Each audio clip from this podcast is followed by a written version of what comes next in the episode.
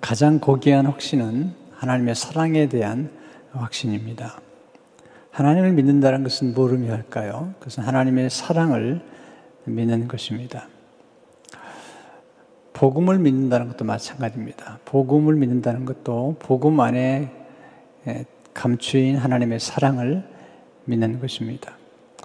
아, 바울은 복음을 전하기 위해서 로마서를 기록했고 로마서 1장에서 시작한 복음의 능력에 대해서 시작한 말씀이 이제 8장에 오면 그 복음 속에 담긴 구원의 확신 그리고 하나님의 사랑의 확신 그리고 승리의 확신에 대해서 결론을 맺게 되고 9장부터는 이제 어, 하나님의 이스라엘을 향한 섭리에 대해서 어, 말씀을 나누고 12장에 가면 예, 복음적인 삶에 대해서 바울은 얘기를 하게 됩니다.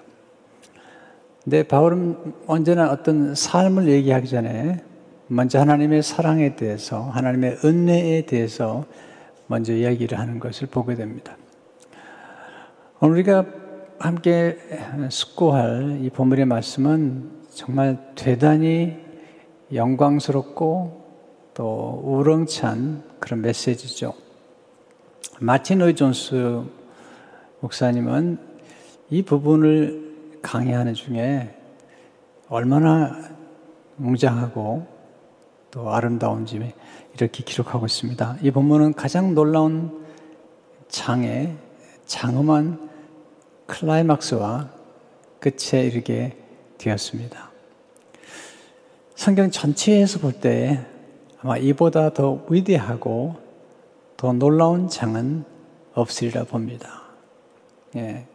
마틴 널 존스 목사님은 오늘 우리가 함께 나누게 될 이, 이 본문의 말씀을 성경 전체에서 이보다 더 위대하고 더 놀라운 장은 없으리라고 그렇게 기록을 하고 있습니다. 바울은 이 말씀을 증거하는 중에 그의 얼굴은 상기되어 있고 그의 가슴은 뜨겁게 불타오르는 중에 이렇게 외치고 있습니다. 35절에 39절에 보시면 누가 우리를 그리스도 사랑해서 끊으리요?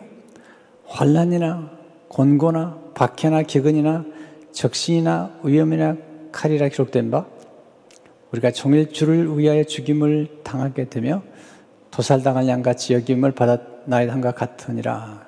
그러나 이 모든 일에 우리를 사랑하시로 말미암아 우리가 넉넉히 이기느니라.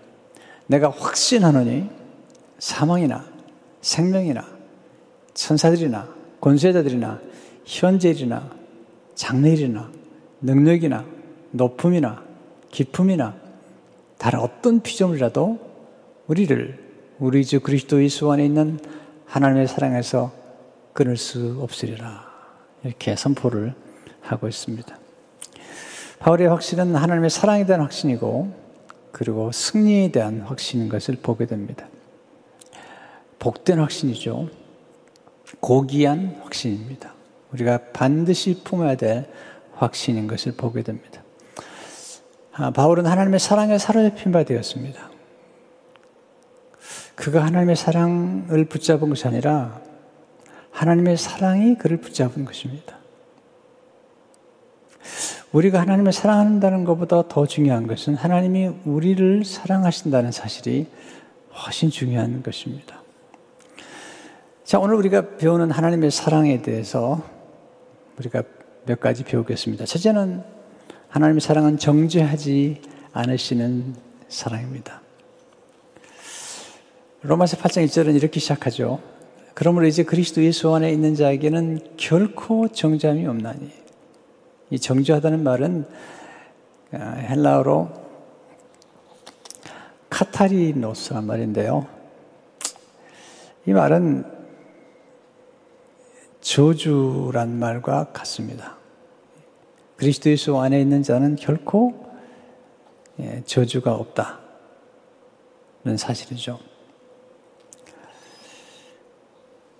죄인은 정죄를 받을 수밖에 없죠. 근데 정죄를 받지 않는 길이 있습니다. 예수 그리스도 안에 거하는 것이죠.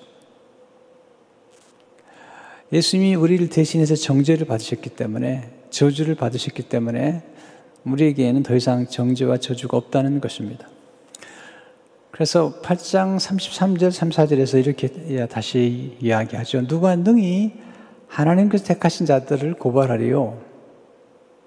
의롭다 하신 이는 하나님이시니 누가 정죄하리요. 두 개 다 법적인 선언이에요. 네. 정죄, 죄를 단정하는 것도 법적인 선언이고요. 의롭다라고 선언하는 것도 법적인 선언인데요. 하나님이 우리를 정죄하지 아니하시고 우리를 의롭다고 법적으로 선언하셨다는 것입니다. 우리가 아는 것처럼 하나님 우리를 사랑하셨죠. 우리가 죄인임에도 우리를 사랑하셨습니다. 이게 하나님 사랑이죠.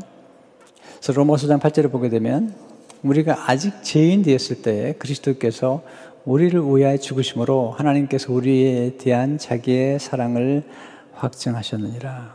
이게 세상의 사랑과 하나님의 사랑의 차이죠. 세상의 사랑은 때문에 사랑이죠. 때문에. 뭐, 건강하기 때문에, 예쁘기 때문에, 공부를 잘하기 때문에, 말을 잘 듣기 때문에, 네, 뭐 배경이 좋기 때문에, 이런, 네, 이런, 이런 조건부의 사랑이 세상의 사랑이라면 하나님의 사랑은 그럼에도 불구하고의 사랑이죠.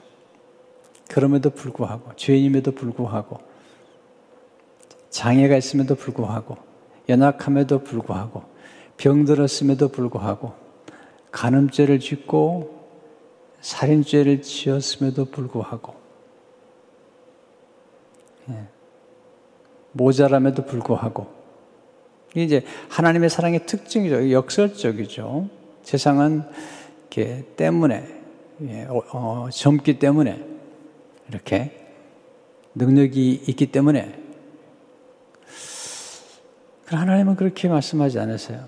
노년에도, 생의 마지막 순간에도, 우리를 끝까지 사랑하신다는 그 사랑이죠. 실패를 했음에도 불구하고, 실수를 했음에도 불구하고 이 바울이 경험한 사랑이죠. 예수를 믿는 사람들을 핍박하고 죽였음에도 불구하고 오히려 그를 사도로 세우셨다는 것입니다. 이성으로 이해가 안 되는 것입니다. 이것은 하나님의 계시로만 가능한 것이고요. 하나님의 계시를 받은 경험한 우리들이 그 사랑을 경험함으로써만이 가능한 것입니다. 요한복음 8장에 보면 음행 현장에서 붙잡힌 여인이 나오죠. 사람들이 그를 데리고 와서 예수님께 묻죠. 모세는 음행 중에 붙잡힌 사람은 돌로 쳐 죽이라고 했는데 선생님 어떻게 할 겁니까? 그때 주님이 요한복음 8장 7절에서 이렇게 말씀하시죠. 너희 중에 죄 없는 자가 먼저 돌로 치라. 다 죄인이라는 것입니다. 다 죄. 이, 이, 의인은 아무 아무도 없다는 것입니다. 네. 우리는 착각하잖아요. 좀 계산해 보죠. 내가 비교해 봤을 때 저 사람보다 좀 착하다 이렇게 생각하는데 그렇지 않다는 것이죠. 어제 새벽 기도에 말씀한 것처럼 독서가 착하다고 독서가 아닙니까? 독서가 착하지만 사람 울면 죽는 거죠. 자, 죄인이 착하다고 죄인이 아닙니까? 악인이 착하다고 악인이 아닙니까?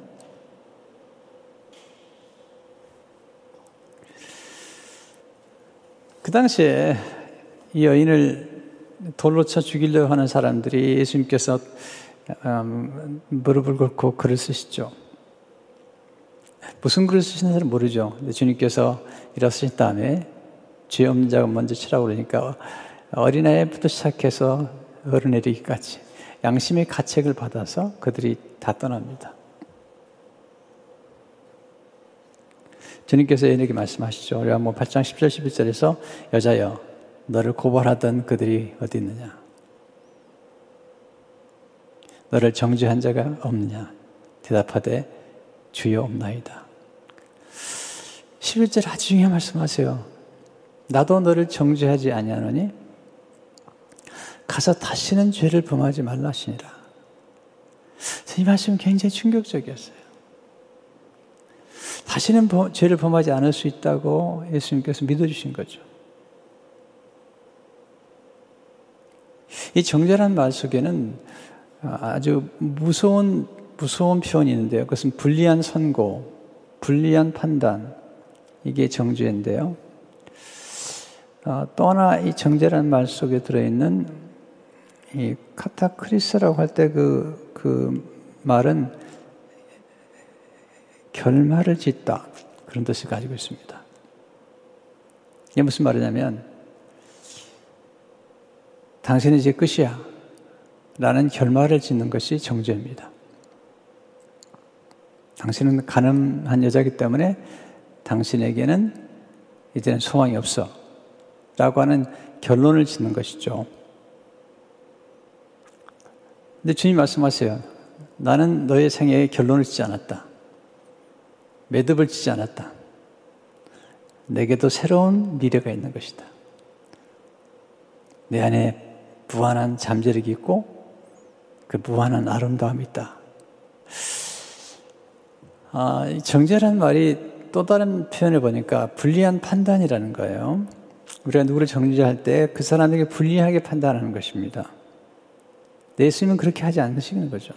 나도 너를 정죄하지 않는다는 말은 나도 너에게 불리한 판단을 내리지 않겠고 너의 미래에 대해서 미래에 불리하도록 판단을 하지 않겠다는 것이죠. 이게 하나님의 사랑이죠. 네. 하나님의 사랑 가운데 하나님이 우리를 바라보실 때 우리 안에 있는 좋은 점들을 보신다는 것입니다. 아름다운 점을 보신다는 것입니다. 시에나의 캐서리라고 하는, 캐서린이라고 하는 영성가가 이렇게 하나님의 사랑을 노래했습니다. 영원하신 아버지요. 아버지의 피조물을 언제 창조하셨나요?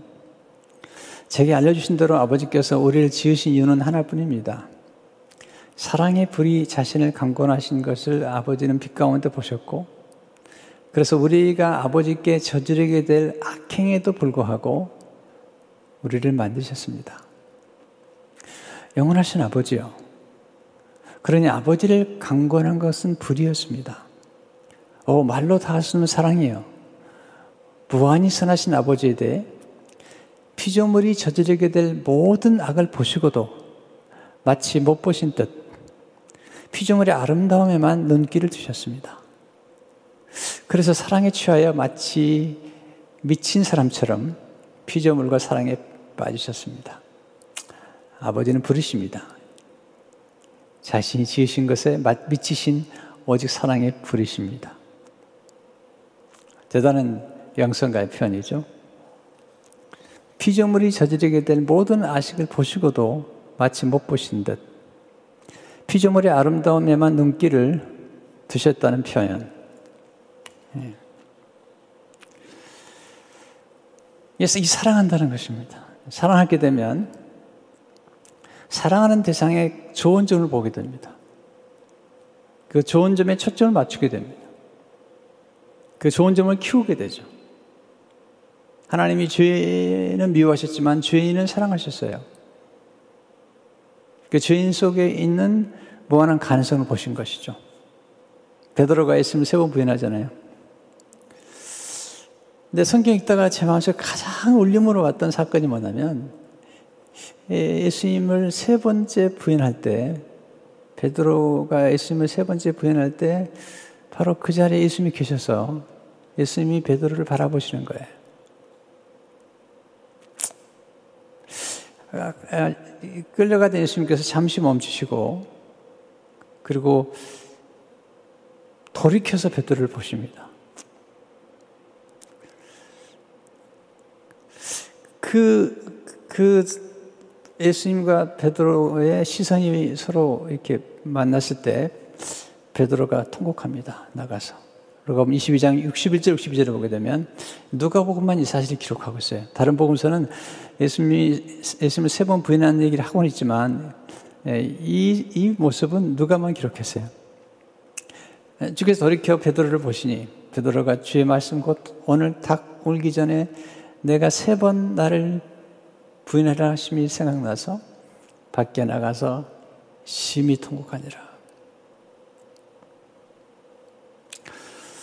이 장면을 볼 때마다 가슴이 뭉클해요. 예수님이 보셨는데 예수님 눈빛이 어떠했을까? 정지했을까? 아닙니다.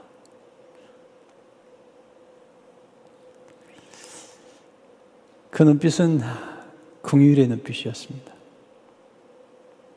어떻게 아냐고요? 그 다음에 전개된 스토리를 보시면 알잖아요.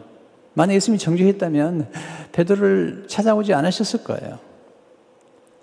예수님이 부활하시자마자 제일 먼저 그 여인들에게 가서 가서 제자들과 베드로에게 이 부활의 소식을 전하라고 하십니다.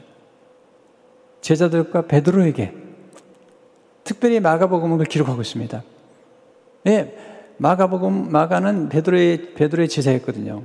베드로가 아, 전해진 얘기를 길로 글로 기록한 거거든요. 베드로가 결코 잊을 수 없는 것은 여인들이 전한 소식 가운데 예수님께서 제자들과 베드로 당신에게 이 소식을 전하라고 그랬다는 것이죠.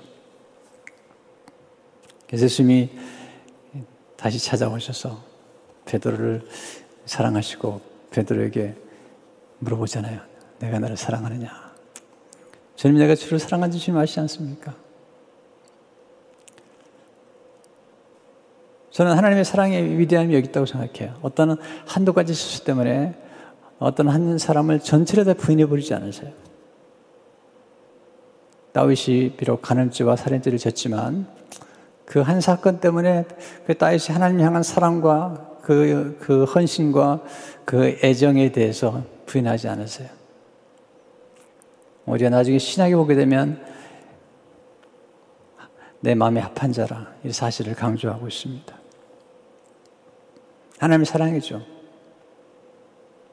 우리의 죄를 예수님께 다 맡기시고 우리가 받아야 할 정죄를 대신 예수님께 받게 하시고 모든 불리한 판단과 모든 불리한 판결을 예수님께 내리시고 우리에게는 무한한 열린 존재로서 아, 앞으로도 얼마든지 아름다운 삶을 살 수 있도록 얼마든지 새로운 기회가 열려 있는 열린 존재로 우리를 사랑하신다는 사실이죠.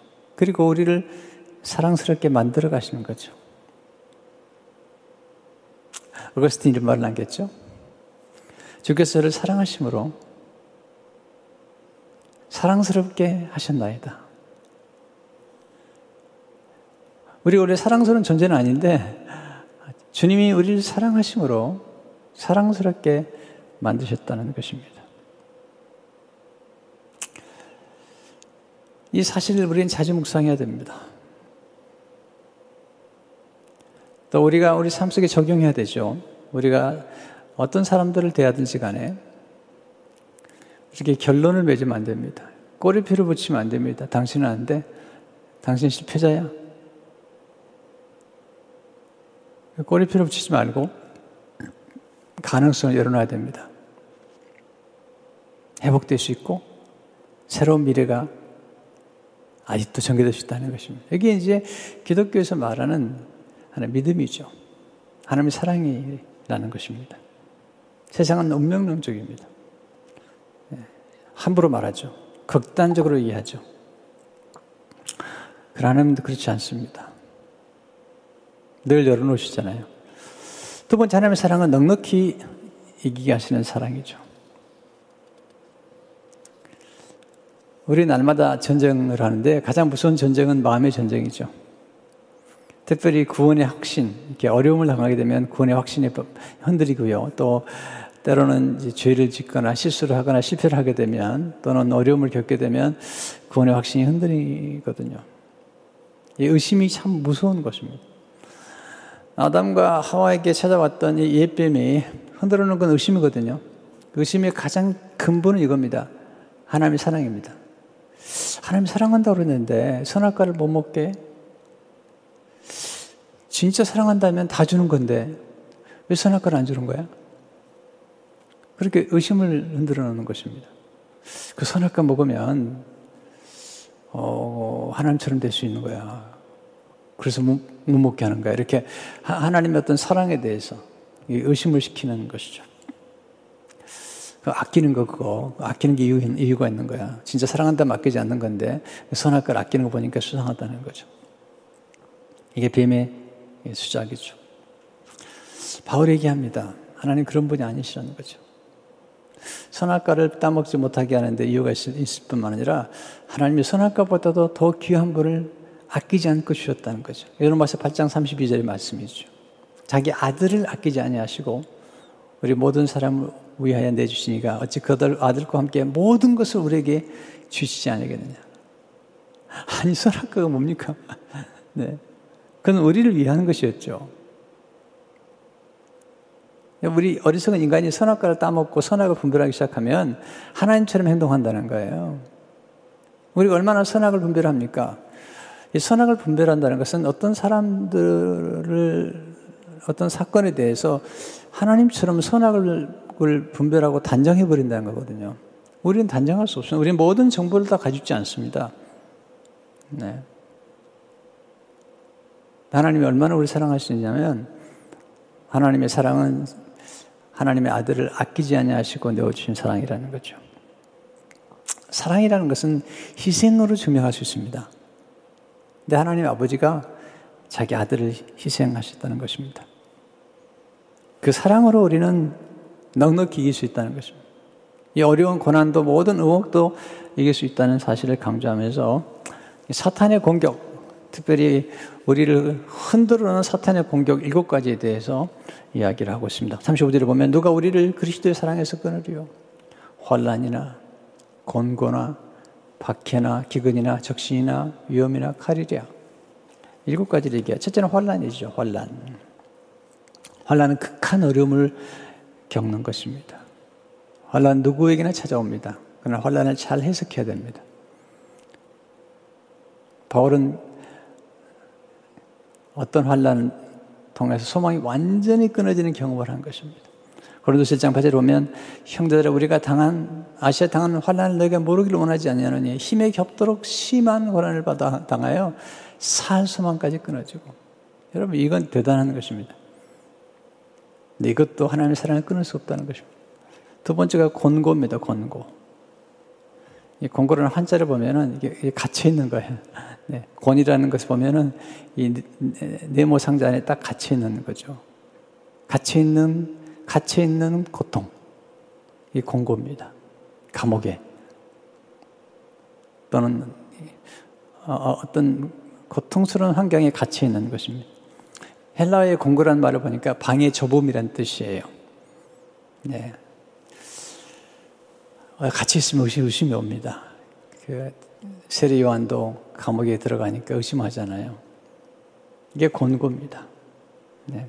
세례 요한이 감옥에, 요셉도 감옥에, 바울도 감옥에. 아, 이게 권고입니다. 세 번째는 박해죠.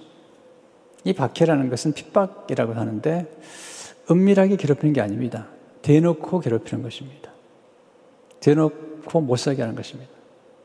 바울이 그렇게 박해했던 사람이잖아요. 스테반을 공개적으로 아주 괴롭혔죠.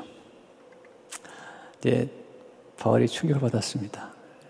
그런 박해 중에도 스테반은 용서를 했거든요. 평정심을 잃지 않았거든요. 그리고 스데반을 핍박하고 박해한 바울 자신을 예수님 만나 주시고 그를 사도로 세우셨다는 것입니다. 근데 제가 기근이죠. 흉년 때문에 경험하는 가난입니다. 우리 인생에 가끔 흉년이 찾아오죠. 경제적 어려움들이죠. 직장을 잃기도 하고, 집을 빼앗기기도 하고, 굶기도 하고 이런 경험들. 어제도 어떤 분이 이렇게 이야기하는 얘기를 잠깐 들었는데 남편이 직장을 잃고 회복을 못 하는 거예요. 처음에 한 달은 괜찮았대요. 두 달도 괜찮았대요. 세 달도 괜찮았대요. 근데 시간이 많이 지나갈수록 점점 불안해지는 거죠. 어느 날은 쌀, 쌀떡이죠. 쌀떡 이렇게 긁는데 맨 아래에 쌀이 있더래요. 쌀독을 긁어서 쌀을 올리는데 돈 있을 때 쌀독에 바닥이 나 있는 거하고 진짜 돈이 없을 때 쌀독을 긁는 거하고 이 느낌이 다르더라는 거예요. 경제적 어려움이 얼마나 우리를 위협하죠? 초대교회 성도들이 흩어지고 그리고 인생의 기근을 만났던 거죠. 다섯째가 적신이죠. 이것은 먹지 못하고 헐벗는 것입니다. 자지도 못하는 것이죠. 경험한 게 사도 바울이죠. 그 대사도가 고린도서 12장 17절 보게 되면 또 수고하며 애쓰고 여러 번 자지 못하고 줄이며 목마르고 여러 번 굶고 춥고 헐벗었노라.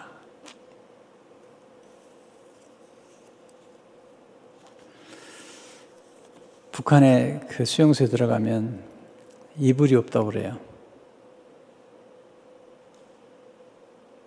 이불이 없대요. 적신. 네. 여섯째가 위험이죠. 위태하고 험한 경험을 하는 것입니다. 사실 말씀대로 살려면 살려고 하다 보면 이런 위험에 예, 직면하죠. 직장을 잃기도 하고 질병의 위험에 노출되기도 하고 목숨의 위협을 받기도 하고 일곱 번째 칼이죠 칼. 전쟁이죠 칼. 일곱 번째 칼입니다. 죽음의 위협이죠. 이 말씀을 로마서 8장 30절에서 얘기하고 있는 거죠. 기록된 머리가 종일 주를 위하여 죽임을 당하게 되며 도살당할 양같이 여김을 받았나함과 같으니라. 그러나 우리는 그리스도의 사랑으로 승리할 수 있다는 것입니다. 이게 이제 바울의 대단한 선언이죠. 로마서 8장 30절에 보면 그러나 이 모든 일에 우리를 사랑하시는 말미암아 우리가 넉넉히 이기느니라. 예수님이 이 승리를 선언하셨거든요. 요한복음 16장 33절에서 세상에서 내가 환란을 당하나 담대하라 내가 세상을 이기었노라. 자, 우리가 이렇게 많은 어려움 가운을 통과할 때, 초대교 성도들이나 우리가 경험할 때, 우리가 그럼에도 불구하고 넉넉히 이길 수 있는 이유가 뭘까요? 바울이 얘기하는 것입니다. 우리를 돕는 분이 계시다는 거죠. 예수님과 성령님께서 우리를 위해서 중보 기도를 하고 계시다는 겁니다. 또 우리와 함께 동행하시면서 우리를 도와주신다는 겁니다. 어떻게 도우실까요? 우리가 예자면 전쟁 때 자, 권투 시합에 나갔다 그럽시다. 권투 시합에 나갔을 때 그 링에 올라가서 싸우는 것입니다. 그때 그 링에서 올라가 싸울 때그 어, 1라운드가 끝나고 나면 한 라운드 끝나고 나면은 코너로 가죠, 코너. 코너로 가면 그 코너에 있는 코너맨이 기다려 있다가 두 사람이 한 사람은 잘라주고 한 사람은 물을 주고 한 사람은 그 상처를 막 치유해주고 약을 발라주고 그리고 땀을 닦아주고 그리고 코치를 해줍니다. 코치. 이걸 코노맨이라고 그럽니다. 마크 베트스는 예수님과 성령님은 코노맨이시다. 이렇게 그는 기록하고 있습니다. 당신이 안젤로 돈디를 모를 수 있지만 모하마드 알리에 대해서는 들어본 적이 있을 것이다. 20여 년 동안 안젤로 던디는 모하마드 알리의 코너에 있었다. 알리의 코너맨이었다. 알리로 해금 나비처럼 날아서 벌처럼 쏘게 한 사람이 바로 그였다. 또한 그는 15명의 다른 복싱 세계 챔피언들을 길러냈다. 엔젤로 던디는 cornerman으로서의 자신의 작업, 직업을 이렇게 묘사했다. 파이터와 함께 일하는 사람은 외과 의사이자 엔지니어이자 심리학자다. 우리 cornerman이신 예수 그리스도를 이보다 더 잘 묘사할 수는 없다고 나는 생각한다. 디모데전서 6장 12절에서 바울은 선한 싸움을 싸울 것을 권면한다. 우리가 한두 차례 녹다운 당하기도 할 것이다. 그러나 사망 자체에 대항하여 3라운드를 뛰었던 코너맨이 우리와 함께 하신다. 그는 십자가에서 녹다운 당하셨고 마귀는 녹아웃 승을 거두었다고 생각했다. 하지만 예수님은 사울에 다시 일어나셨다. 죄와 사망에 대한 싸움에서 승리하여 무덤에서 걸어나가셨다. 지금 그는, 그는 어디에 계시는가? 아버지 우편에서 우리를 위해 중재하고 계신다. 달리 말해서 그리스도께서 우리의 코너에 계신다. 대단한, 대단한, 대단한 묘사죠. 마크 베터슨이 if라는 책에서 한 얘기죠. 아주 놀라운 그런 그 이미지죠. 네. 링에서 이렇게 싸울 때 코너맨이 기다리는 거죠. 네. 때로는 녹다운 되게 살잖아요. 녹다운 되게 살잖아요. 그때 다시 일어나가지고 싸우다가 이제 오면 거기서 이렇게 격려해주고 이길 수 있다고 말해주는. 마크 베저트는 이코노맨 예수님이라면 또 한분 계시다는 거죠. 그분이 성령님이시라는 거죠. 마크 베저트는 이렇게 얘기합니다. 예수님은 성령을 보혜사라 부르셨는데 이는 위로자 또는 상담자라는 뜻이다. 그러나 그는 나는 코노맨이라는 표현을 더 좋아한다. 보혜사에 해당하는 파라클레토스는 군사용어로서 서로 등을 맞대고서 백병전을 벌이는 로마 병사들을 가리키는 서로 들어, 등을 지면서 서로 봐주는 거죠. 그들은 서로의 후방과 사학지대를 지켜주었다. 성령이 하신 일이 바로 이런 것이다. 마크 배터슨이 표현한 것입니다. 마크 배터슨이 최근에 쓴 책이 번역은 아직 안 되었지만 Double Blessing이라는 책이 최근에 나왔습니다. 아직 번역이 안 되는데 예, 더블 축복. 네. 우리가 장자의 축복, 우리가 장자가 됐잖아요. 장자가 누린 축복 중 하나가 두 몫이거든요. 두 몫. 이걸 double blessing, 더블 축복이라고 얘기할 수 있을 겁니다. 마크 배터슨은 하나님이 우리를 더블로 축복하신다. 그렇게 말씀하고 있어요. 예수님과 성령님이 축복하신 것이다. 특별히 우리가 연약할 때, 우리가 싸움터에 나가서 연약할 때 우리를 도와주시는 그분이 예수님이실 뿐만 아니라 성령이시다. 그래서 로마서 8장 20절에 보면 이와 같이 성령도 우리 연약함을 도우시나니 네. 또한 34절에 보게 되면 이는 그리스도 예수시니 그는 하나님 우편에 계신 자 우리를 위하여 간구하시는 자시니라. 마크 배터슨은 얘기합니다. 하나님 우리에게 double blessing을 주셨는데 첫째 은혜는 창조의 은혜시다. 우리를 만드셨다. 첫 번째 받은 blessing이다. 두 번째는 구속의 은혜이다. 우리가 죄에 빠져 있을 때 사탄 우리를 건져내신 구속의 은혜. 이게 double blessing이다는 사실을 강조하고 있습니다. 그래서 우리를 대적할 자가 없다는 거죠. 로마서 8장 30절에 보면 만일 하나님이 우리를 위하시면 누가 우리를 대적하리요? 자, 이 말씀을 묵상하면서 마크 베터선 예수님을 코노맨이라고 생각했는데 저는 코노맨보다 예수님을 이렇게 생각해요. 예수님은 코노맨으로 우리를 기다리실 뿐만 아니라 우리가 싸움터에 나가서 정말로 힘들 때는 보이지 않게 링이 아주 우리와 같이 올라와서 우리와 함께, 함께 싸워주시는 그분. 코노맨을 기다리시다가 나중에 정말 어려워지면 직접 나타나셔서 보이지 않는 모습으로 우리를 도와주시는 분. 그분이 예수님이시다. 하나님이시다. 것입니다. 마지막 하나님의 사랑은 끊을 수 없는 사랑이라는 것입니다. 38절 39절 보면 내가 확신하노니 이 바울의 확신하다라가 처음 나오죠. 예, 로마서 8장은 확신으로 가득 차 있습니다. 구원의 확신과 승리의 확신과 장자됨의 확신 상수적 확신을 같이 했지만 이 단어 하나, 확신이라는 단어가 처음 나오는 거죠. 내가 확신하니 사망이나 생명이나 천사들이나 권세들이나 현재이나 장렬이나 능력이나 높음이나 기품이나 다른 어떤 피조물이라도 우리를 우리 주 그리스도 예수 안에 있는 하나님의 사랑에서 끊을 수 없느니라. 여기서 확신하다는 단어가 이게 수동태예요. 네. 확신하게 돼버린 거죠. 예, 하나님의 사랑으로 말미암아서. 사망도 생명이라는 것은 세상적 생명이죠. 천사들, 권사들은 초자연적인 것들이죠. 현재일과 장래일까지도 능력도 높음도 깊음도 모든 피조물도 우리를 사랑에서 끊을 수 없다는 것입니다. 어떻게 가능하죠? 어떻게 바울이 이걸 깨달은 거죠? 하나님의 계시로 말미암아서 깨달은 거예요.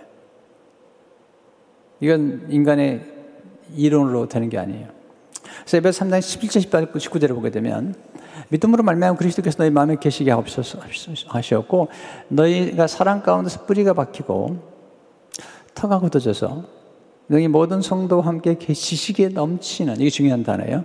지식에 넘치는 그리스도의 사랑을 알고 그 넓이와 깊이와 높이와 깊이가 어떠함을 깨달아 하나님 모든 충만하신 것으로 너희에게 충만하게 하시기를 구하노라.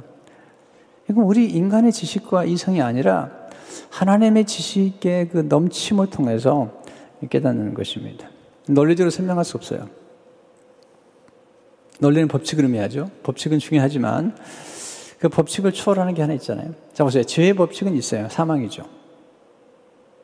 우리는 죄를 했기 때문에 사망과 저주와 심판과 파멸을 받아야 되는데 이 죄의 법칙을 능가한 또 하나의 법이 있는 거죠. 이 죄의 법은 사망, 죄와 사망의 법인데 이 죄와 사망의 법, 이 논리보다 더 뛰어난 논리, 그게 은혜죠. 이게 생명의 성령의 법이에요. 생명의 성령의 법이에요. 은혜의 법, 믿음의 법이에요.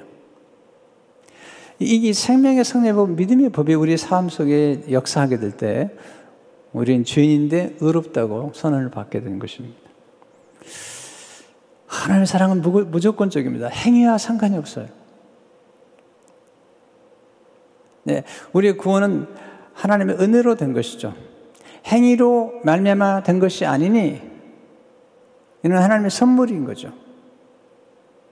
자, 우리가 복음을 받은 다음에 복음적인 삶이 중요한 건 맞아요. 복음을 살아내야 됩니다. 그러나 더 중요한 게 있다는 걸 잊지 말아야 됩니다. 그것은 하나님의 사랑입니다. 하나님이 행하신 일입니다. 우리가 행한 게 아닙니다. 하나님이 행하신 일인 것입니다. 사랑은 주도적인 거예요. 하나님의 사랑이 계속 우리를, 우리를 만들어가는 것입니다. 인간의 사랑은요, 주고받아요. 네, 그런데 어때 주지 못할 때도 있어요. 또 받지 못하면 괴로워해요. 그러나 하나님 사랑은 계속 주시는 거예요. 무한한 공급뿐이에요. 물론 하나님도 우리에게 사랑을 원하시지만 우리가 사랑하지 않는다고 하나님이 실망하거나 그런 분이 아니잖아요. 우리가 하나님을 사랑하지 않기 때문에 하나님 실망할 거라는 생각은 인간적인 생각이죠. 하나님의 사랑이 무한히 처음부터 시작했고 계속하고 계시고 지금도 아, 역사하는 것이죠. 아까 뱉었으니 말이에요. 어떤 사람이 최선의 상황에 있을 때 그를 사랑하는 쉽다. 그죠? 최선의 상황에 있을 때 말도 잘 듣고, 뭐 착하기도 하고, 공부도 잘하고, 건강하고, 예쁘기도 하고, 젊기도 하고, 어, 뭐, 백권도 좋고, 백도 많고. 어떤 사람이 최선의 상황에 있을 때 그를 사랑하는 건 쉽다.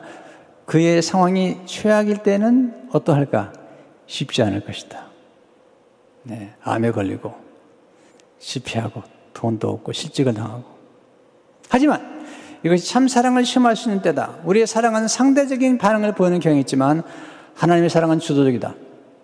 우리의 최악의 모습일 때도 그는 최선의 사랑을 베푸신다.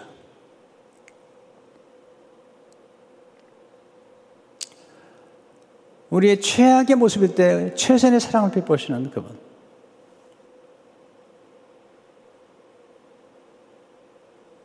세상은 실직한 남편 버리잖아요. 또 병든 가족을 버리기도 하잖아요. 돈 잘 벌어오고 건강할 때, 어, 너무 사랑한다고 얘기하고, 그런데, 하나님 아니라는 거죠. 우리 실직했을 때, 병들었을 때, 최선의 사랑을 보여주시는 거죠.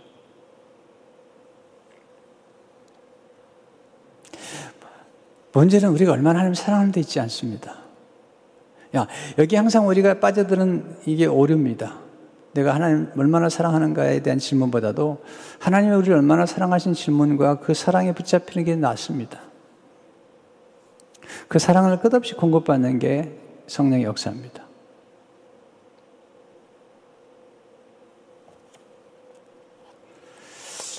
우리는 공급이 늘 넉넉하잖아요. 하나님의 사랑. 하나님께 자꾸 나가서 예배하고 기도하다 보면 하나님의 성령의 공급을 받게 되죠.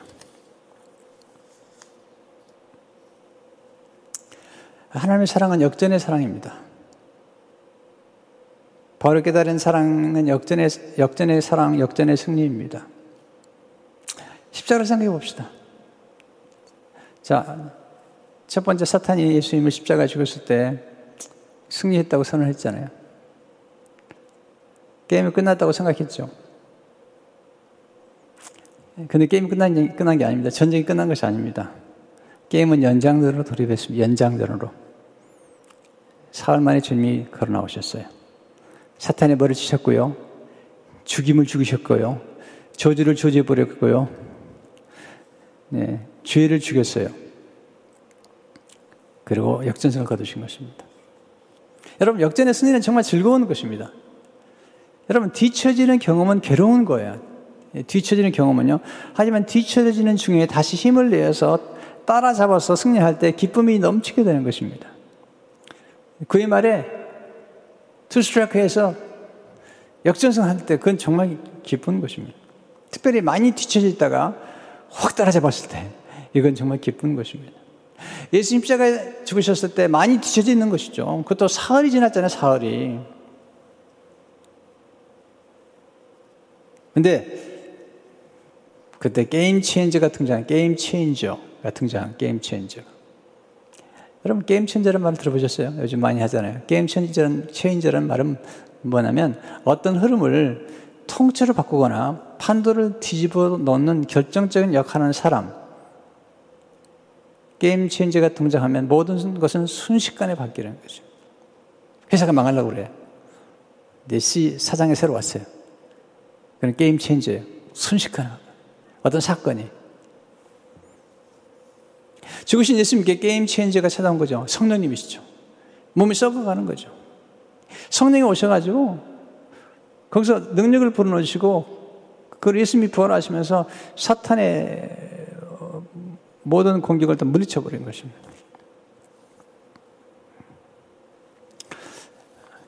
이게 기독교입니다. 기생 나 계속 기생이 나오잖아요. 하나님 만나죠. 게임 체인지를 만나죠. 바뀌어버리는 거예요. 아, 저는 사도 바울을 생각해 보면 하나님이 개입하심으로 그런 살인자였는데 하나님 개입하셨잖아요. 우리를 기다리는 것은 역전에 들어옵니다. 영원한 행복입니다. 천국입니다. 예수님과 선생님이 링콘에서 기다리고 계세요, 항상. 이사 52장 11절에 보면요. 참 놀라운 말씀이 나오죠. 여호와께서 너희 앞에서 행하시며 이스라엘 하나님이 너희 뒤에서 호위하시겠다는 거죠. 바울은 그리스도 사랑에 강권하되 그런 도서관 14절 보게 되면 그리스도 사랑 우리를 강권하신다. We are controlled by the love of God, love of Christ. 이거, 이거 완전히 놀라운 사로잡힌 것입니다. 우리는 뭔가 사로잡혀 사랑하는 것이 어떤 사람들은 미움에, 복수심에, 실패적인 감각에, 뭐 열등의식에, 이런 정죄감에, 이런 사로잡힌 사람 많잖아요. 그런데 사도 바울은 하나님의 사랑에 사로잡혔다는 것입니다. 여러분, 우리가 하나님의 사랑에 사로잡혀야 됩니다. game changer와 함께 또 중요한 게 있습니다. 라스트 스퍼트랑 라스트 스퍼트. 막판에 가서 힘차게 한 번 더 뛰는 겁니다. 제가 사전에 찾아보니까 라스트 스퍼트란 수영 경기나 달리기 경기 따위에서 코스의 마지막 5분의 1 정도의 거리를 남겼을 때 힘을 다해 헤엄치거나 달리는 것을 의미해요. 마지막 5분의 1 정도의 거리를 남겼을 때. 제가 갖고 있는 책 중에 알렉스 하친슨이 쓴 인듀어란 책, 인듀어. 이 사람 많은 선수 연구했어요. 네 분이 연구하는 중에 1920년 이후부터 육상 5,000m, 1만 미터의 세계 신기록을 달성한 선수들 가운데 66명이 마지막 바퀴에서, 마지막 바퀴에서 가장 빠르거나 두 번째로 빠른 속도를 기록했다는 것입니다. 그는 이런 현상을 last spot, 그 막판 뒤집는 힘이라고 얘기하고 있는 것이죠. 한 번 더 기회를 주신 거죠. 나사로가 죽었잖아요. 예수님이 오셔서 게임 체인저가 오시니까 사흘 동안 죽어서 썩어간 그에게 새로운 변화가 나는 예수님 게임 체인저 등장하신 거죠. 그래서 끝난 게 아닙니다. 네, 나사로에게 한 번 더 기회를 주신 거죠. 왜냐하면 나사로가 다시 살아남으로 그를 통해서 예수님 사람이 많았거든요. 그래서 요한복음 12장 10절에 보면 나사로 때문에 많은 유대인이 가서 예수를 믿음이러라.